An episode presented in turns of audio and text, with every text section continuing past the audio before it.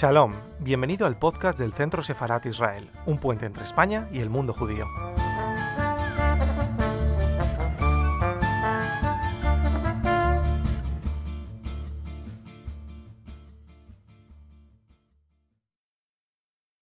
Pi, Fe en el Caos es del 1998. Yo también lo podríamos titular La apoteosis de la sucesión de Fibonacci, ¿no? Por ejemplo, yo qué sé. Eh, trata de Max Cohen, que es un joven matemático muy brillante, está obsesionado con encontrar un patrón numérico que, bueno, en principio tiene que desvelar el mercado bursátil, pero al final con esos patrones puedes eh, encontrar el significado último de la vida, ver incluso el rostro de Dios, que según tengo entendido, si lo ves, te mueres, eh, o por lo menos la Biblia cuenta eso. Y al final pues, deviene toda esa acción en un aislamiento de la realidad, se viene una, una locura, eh, alucinaciones. Eh, y, esta película mm, yo la he visto de nuevo, pero muchos años después de la primera vez, quizás 15, 20 años, no sé. Y me parece sigue siendo muy potente. Es decir, es el rollo MacDoctor, el surrealismo es drama psicológico, es ciencia ficción. Sean Goulet, que hace de protagonista, aparece también en Requiem por un sueño, haciendo el, uno de los que controla a, Jennifer Connelly, ¿no? Es el, psicólogo, creo. Desde luego, eh, el surrealismo está presente y el caos también que en el título aparece, ¿no? Le pi la teoría del caos. A mí me parece que aquí eh, Aronofsky plantea algo que él luego va a repetir constantemente en su obra y que tú ya vienes apuntando, que es buscar patrones para explicar la realidad, patrones numéricos. Cuando empieza la película de Pi es fantástico porque este matemático sale a la calle y él mismo va diciendo, las matemáticas permiten explicar todas las realidades del planeta. Numéricamente podemos describir todos los hechos. Hay que buscar fórmulas y patrones. Bien, ¿qué es la teoría del caos?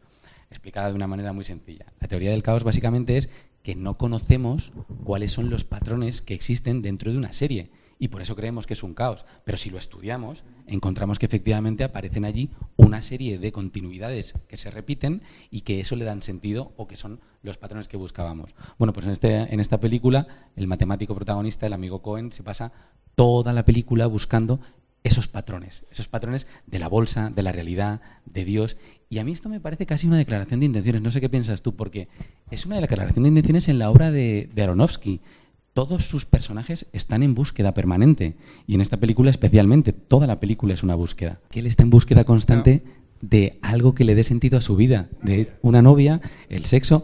De hecho, uno de los pocos que le habla de cuestiones mundanas es su maestro de matemáticas. Su maestro de matemáticas con el que está continuamente jugando, que ahora lo comentaremos también, eh, a un juego oriental, algo eh, le dice, déjalo, abandona, búscate una novia, date una vuelta. Claro, porque la falta de socialización y la soledad eh, produce monstruos. No es que la razón o el sueño de la razón produzca monstruos. Sí, está sucediendo ahora mismo. Bueno, llegamos al epítome, uno de los epítomes del cine de, Darren Aronofsky, que es Requiem por un sueño. Quien se acuerda de ella todavía eh, se acuerda de lo desasosegante que desasosegado que te quedas cuando termina la película. Mi mujer estuvo llorando una hora después dijo que nunca más le pusiera este tipo de cine, pero después mentira, porque ve otras y, sigue queriendo verlas, ¿no? queriendo llorar. Año 2000. Eh, la novela es de Hubbard Selby. Ah, son cuatro personajes obsesionados por, por, los sueños. La madre, Ellen Bernstein, que se hace adicta a las anfetaminas para adelgazar y recuperar a la, a familia. el Leto, que es como un humanista, ¿no? Pues hace de todo. es impresionante el Leto. Tiene un grupo de música, hace cine, canta, no sé, muy...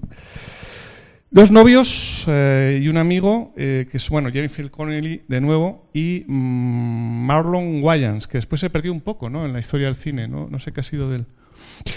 Eh, esta película, la historia es muy cruda historia muy cruda, como todos recordamos, eh, pero vamos a empezar por los fallos, porque a, mí personalmente me gusta mucho, a ti te gusta, vamos a machacarlo un poco.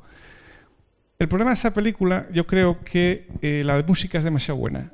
Cronos Quartet eh, ya te crea un sentimiento de, de, mal rollo desde el principio de la película, eh, con, con, esos violines y Luxa Eterna se llama la canción, ¿no? que después la han puesto en muchas otras películas.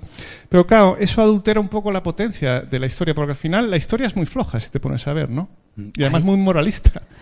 Bueno, eso lo decía Ignacio, eh, que si te portas mal te atacará la nevera. Esa frase tuya me, me, encantó. Es que es así, porque en realidad el cine también de Darren Aronofsky es un poco moralista, porque pasa lo mismo en Pi. Al final, el hombre, como no puede enfrentarse a la inmensidad de Dios, lo mejor es vivir como un ignorante y te lo botomizas, ¿no? Sí. Siempre, no sé.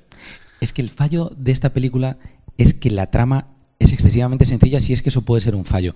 A mí hay cuatro cosas que me llaman mucho la atención en esta película de aspectos técnicos que sirven para cubrir la trama. Uno, ya lo hemos apuntado, lo ha dicho Ignacio, es el uso de la música. En el cine, como todos sabéis, la música tiene muchas funciones, pero en esta película sobresalen dos. Una es la simultaneidad. La simultaneidad hace que los golpes musicales coincidan con los cambios de plano. Planos que, por cierto, son muy sincopados, igual que habíamos dicho en Pi.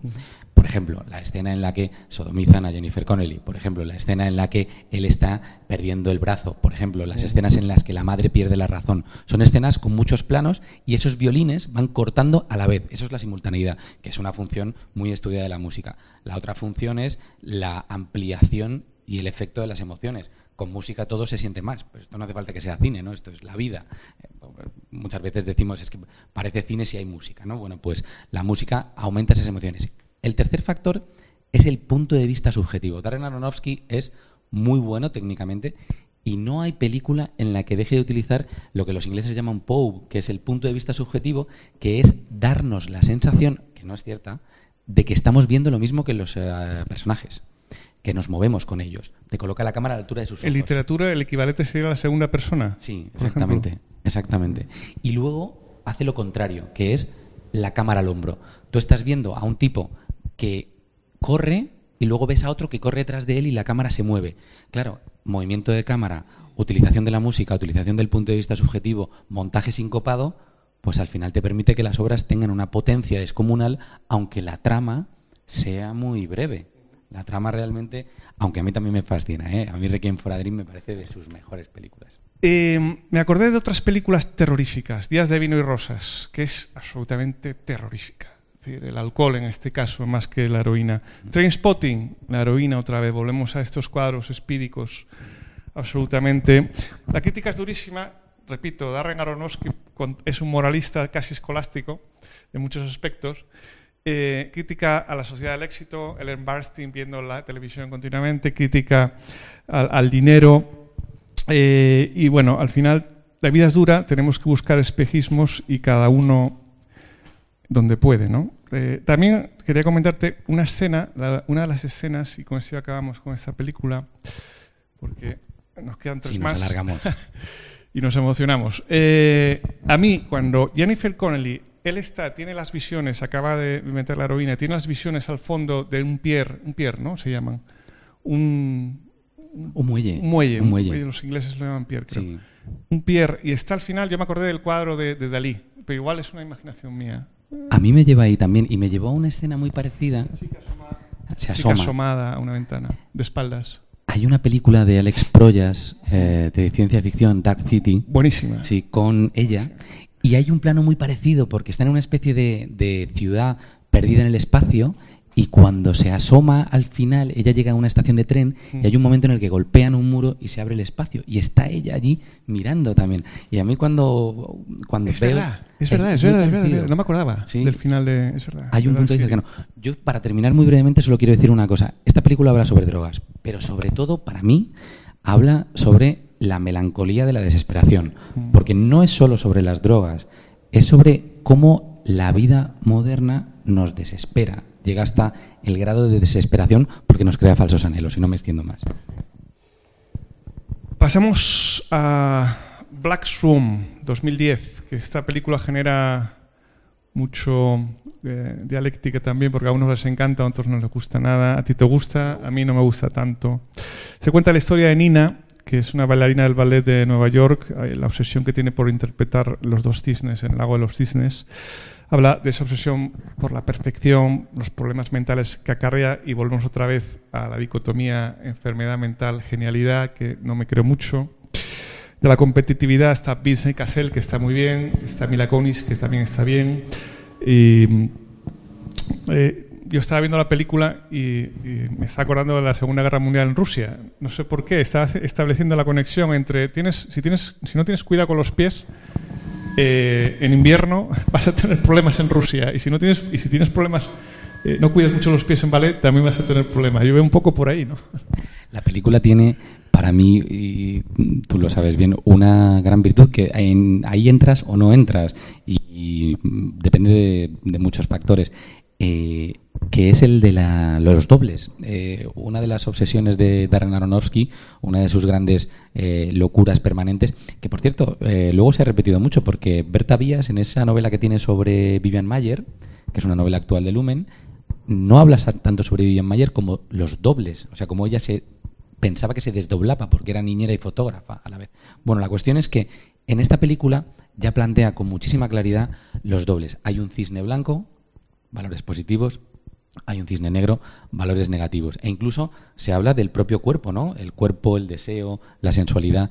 Y yo por la estética, por la música del lago de los cisnes, por, por cómo se plantea eso que todos tenemos dentro, ¿no? Esa parte positiva y esa parte negativa, sí que ha entrado mucho. Creo que, que el juego de dobles en esta película funciona muy bien. Y me parece además que eh, habla de los grandes temas, porque lo que está detrás de, ser el cisne negro o el cisne blanco es la bondad, es la maldad, es la creación, es la destrucción. se está planteando paralelismos muy, muy importantes, pero también depende de muchos factores. Um, bueno, el tema del doble, del doppelganger, es un tema muy literario, ¿no? Ya estaba en el siglo XIX, son los alemanes ya, ya lo hicieron hacía dos siglos. Ah, el problema es que yo no me creo tanto, no me creo las bilocaciones. Es que entras o no entras en esta película. No me creo las bilocaciones, no me creo el tema del doble, me creo, que está demasiado pasada de rosca. decir. Eh, a mí la que realmente me mete miedo es la madre. Eso es muy interesante. Esa es la que me mete miedo a mí. ¿Por qué? Porque se produce. Yo me estaba acordando de psicosis. Porque al final, lo que tengo muy claro, porque lo he visto continuamente en amigas y tal, eh, si la madre sobreprotege a un hijo, es tan malo como la ausencia de amor, porque al final te puede destruir a seguir mm. hijo igual que la ausencia de amor. Y lo he visto y lo veo continuamente de, madres que quieren proteger a los hijos del mundo y yo estoy pensando, ¿qué los vas a proteger? Si no vas a poder protegerlos de nada. Cuando tenemos entrevistas con los padres en el colegio, dices esta frase recurrente al volver a la sala de profesores. Dice, ahora lo entiendo. Ahora lo entiendo, ahora entiendo qué es lo que estaba pasando. Efectivamente, la madre es la gran presente ausente en esta película. Yo me acuerdo de la madre psicosis, de la momia. Siempre, me acuerdo de la momia, estaba viendo la película. Sí. Y es la que además destila el veneno para que su hija tenga este conflicto de dualidad. Vamos, bueno, vamos bien, vamos bien. Vamos on time porque quería llegar a todas las películas. Y vamos regulando bien, nos quedan dos. Es La Fuente de la Vida y, El Luchador, que desde mi punto de vista son las mejores de él. Pero así que dejamos lo mejor para para el final. Um, The Fountain, 2006. Aquí, te lo digo, mi mujer lloró de nuevo como si fuera la lluvia de, Noé. Es decir, eran mares, océanos de lágrimas. Es decir, no me pongas otra vez películas este tío. Y bueno, ¿qué se le va a hacer? Hugh Jackman, Rachel Weisz, eh, un científico, una lucha contra el tiempo y contra el cáncer de, su mujer. Es una historia que se entrelaza con dos historias más, que es eh, la conquista de América, que yo creo que puede ser Ponce de León, pero who knows, y un monje budista y la nebulosa eh, Shilbaba. La gente que haya visto la película, yo entiendo que yo soy, yo creo que es la mejor película de él, pero otros odian esta película y dicen que es una marcianada, que también lo puedo entender, eh, en, otros casos no, pero en esta sí. vamos a ver, Vamos a empezar a darle leña, porque a mí como me entusiasma hay que empezar poniendo pegas ¿no? a la película. A mí lo peor de la película es las escenas de la conquista. Es un cliché continuo. Es yo tengo aquí el inquisidor, que seguramente lo habrá fusilado de los demonios de Dostoyevsky, no sé. Este, el cliché de los conquistadores, el, Córdoba, que es como súper cutre, no sé, no sé cómo lo ves tú. Bueno, como historiador yo me pongo enfermo cuando veo estos fragmentos, pero hago un ejercicio que es el de verlo no desde la perspectiva histórica, sino desde la perspectiva cinematográfica y metafórica. Porque una de las escenas que a mí me parece dantesca es que ese inquisidor se está flagelando la primera vez que aparece y luego recoge la sangre del flagelo y pinta un mapa de la península ibérica con su sangre, ¿no? Esto, vamos, ni Torquemada en sus peores pesadillas, una cosa que no tiene por dónde cogerse. Incluso, otra cosa que me puso nervioso al principio, que es un homenaje a Werner Herzog, la primera escena de la película ocurre con Hugh Jackman intentando conquistar una especie de pirámide maya, que no está muy claro si es una pirámide maya o un templo azteca o unas fuentes de la vida de Ponce de León, no está nada claro. Ahí hay unos soldados que tampoco está muy claro de qué época son, pero el tipo entra y tiene un conflicto. Y dices, si lo leemos históricamente, es un desastre. Pero claro, la lectura eh, metafórica funciona muy bien en esta película porque él aquí, y me voy a los valores positivos, sublima el doble. Aquí hay un triple. ¿Y por qué hay un triple? Con el montaje, él consigue lo siguiente. La primera historia es la de un médico que está buscando la salvación de su mujer. Lo está buscando desesperadamente porque se está muriendo. Tiene un tumor y se está muriendo. En sus sueños está montado de tal manera está editado tan bien, con tanta delicadeza, que tú entiendes que en sus sueños él la mantiene con vida, es una especie de monje budista que está en una especie de nebulosa, en una especie de sibalba, y que allí la tiene dándole fragmentos de ese árbol de la vida y manteniéndola espiritualmente en vida. Eso es fantástico. Y luego ella escribe una novela y en la novela el protagonista es un conquistador, que es Hugh Jackman. Por cierto, esto me lleva a lo que dijimos al principio, los personajes de Aronofsky son conquistadores porque no porque conquistan territorios, porque buscan, porque anhelan, porque quieren saber, porque quieren conquistar la verdad. Y en esa historia es donde está el inquisidor, donde está el soldado del siglo supuestamente XVI, XVII y la conquista de, de América traída por los pelos. Bueno, sí, pero realmente son tres instancias que son la misma, y todo es una metáfora del hombre en busca de la salvación de su mujer, las tres. La más real y la menos real. Es que la película funciona por la química que hay entre Hugh Jackman y Rachel Weisz, que es espectacular. Pues sí, y se sostiene sobre, sobre esa finish it. Sí, sí. Claro, es que al final la película, la gente, muchos interpreta que es una... Yo creo que es el reverso, Requiem por un, por un sueño. Requiem por un sueño hablaba de la, es un canto a la muerte. Es un canto a la muerte y a la destrucción. Pero esta es una un canto al amor. Un canto a un romanticismo exacerbado. Es decir, yo tengo por aquí eh, frases, porque al final no te das cuenta que la que está muriéndose, que es la que tendría que estar más triste y más eh, desasosegada, es Rachel Weisz, pero Rachel Weisz es el personaje más tranquilo de la película y que le dice al otro, mira, este, tómatelo con calma porque la verdadera inmortalidad no es la que tú estás buscando, la verdadera inmortalidad es saber el tiempo que tenemos, disfrutar el tiempo que tenemos y después aceptar con resignación lo que nos va a venir. Y ahí está el amor, ahí está la inmortalidad. No, es que yo me quedo siempre con... Es la lección que le quiere mostrar eh, ella a él, porque él se resiste y le dice, finish it. Sí, sí, el último capítulo. Finish it, ¿no? A mí me parece que esta película llega al grado máximo, vuelve a sublimar las capacidades estéticas y narrativas de Aronofsky. Coincido en que es una historia de amor desmedido y utiliza patrones para explicarnos cosas que son muy llamativas. Por ejemplo, desde que empieza la película, él está en una especie de laboratorio sombrío investigando y su mujer o una visión de su mujer le dice, vamos a ver la nieve, que es la primera nevada. Y dice, tengo que trabajar. Trabajar significa te voy a salvar. Y ella se va sola. Y esto pasa cinco o seis veces a lo largo de la película en esa sí, en esa tautología que yo decía al principio, ¿no? ese bucle, ese patrón. Es un patrón de cómo vamos aprendiendo, porque él cada vez que le dice que no, aprende algo. Es como volver a vivir lo mismo. Y eso es muy de Aronofsky. Lo hace en todas las películas, hay una secuencia de planos, además muy bien montada, muy bien editada, que coloca en muchos momentos y que cada vez significa otra cosa. Creo que eso es una de las grandes capacidades de, este director. Bueno, hay otra escena que a mí me entusiasma, que es cuando el Ponce de León, cuando el conquistador llega al árbol de la vida, porque, bueno, recuerden también que eh, el árbol de la vida también estaba en el, en el, jardín del Edén, porque había dos árboles, no había uno, no era solo el árbol de la sabiduría, estaba el árbol de la vida. Lo que pasa es que, cuando eh, arrancan el fruto de la sabiduría, Dios esconde el árbol de la inmortalidad, porque entonces se van a convertir en, en yo, en dioses, ¿no? Entonces, vuelve a traer otra vez el árbol de la inmortalidad y cuando llega al final eh, y bebe la savia del árbol creyendo que ya la inmortalidad pues, va a vivir mil años físicamente, la metáfora de que realmente te vas a convertir en inmortal porque entras en el flujo de la vida, te conviertes en planta y sin problemas, ¿no? Esa escena es, de repente queda anegado por las flores, ¿no?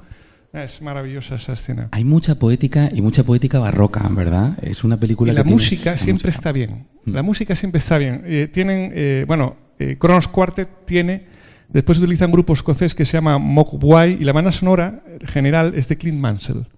Y no sé, yo creo que está bastante bien en cada momento. ¿no? Y también hay una escena que a mí me apasiona, que es cuando ella se muere, está absolutamente demolido por el dolor y se tatúa o intenta tatuarse el anillo. Y ahí yo, incluso yo lloré. Sí, ahí yo ya lloré definitivamente. Otra vez, Mares, es, es que estás todo, Sí. toda la película llorando esa película.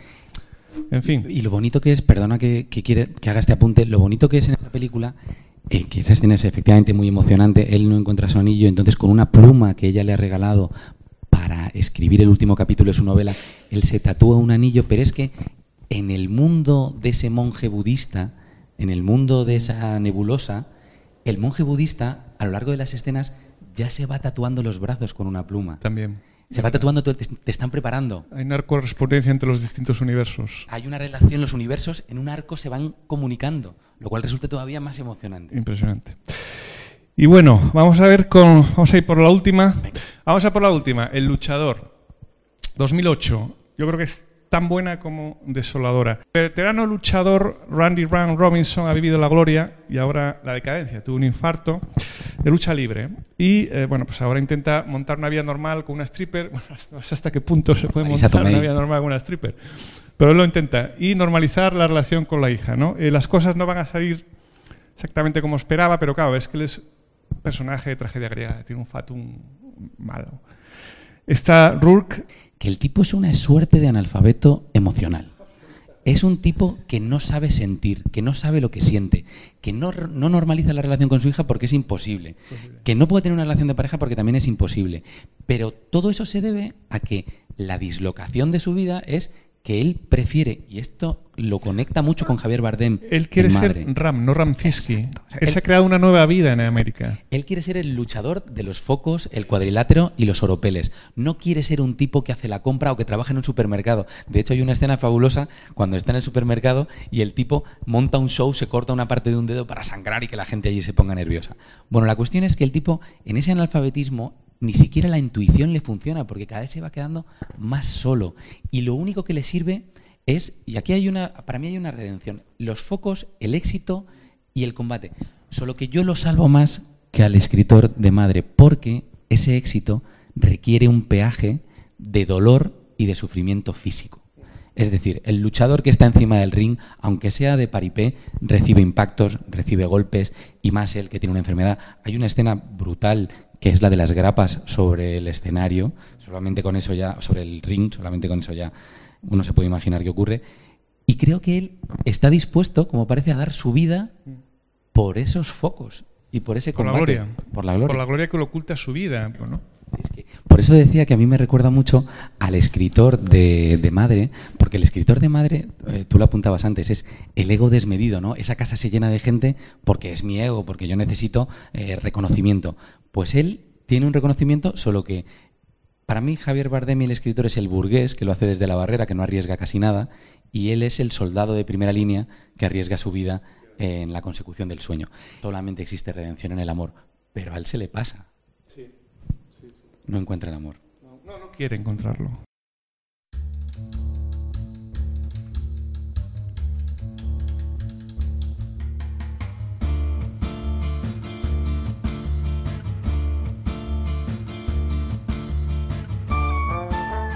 Gracias por escucharnos. Recuerda que también nos puedes seguir a través de Instagram, Facebook y Twitter con el usuario arroba Centro Israel o si lo prefieres en nuestra página web www.sefarat-israel.es.